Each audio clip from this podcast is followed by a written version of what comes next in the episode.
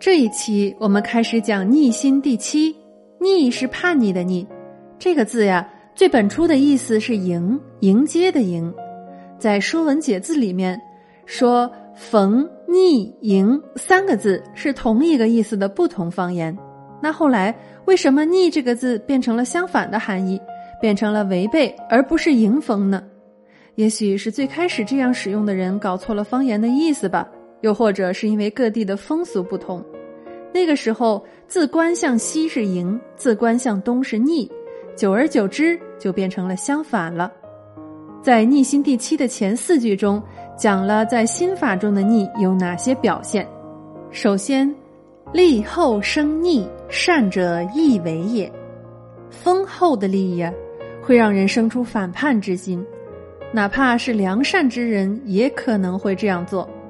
善是相对的，这不是一个绝对的一成不变的事物。在复杂的社会和多变的环境下，单纯是脆弱的。如果利益足够巨大，良善之人也会禁不住诱惑，动摇信念。不过，也并不是所有人都会如此。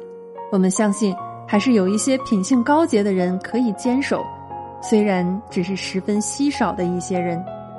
那《魏书》的作者魏收是一个大才子。他经历了两个不同的朝代，北魏和北齐，而他在这个过程中逐渐蜕变了。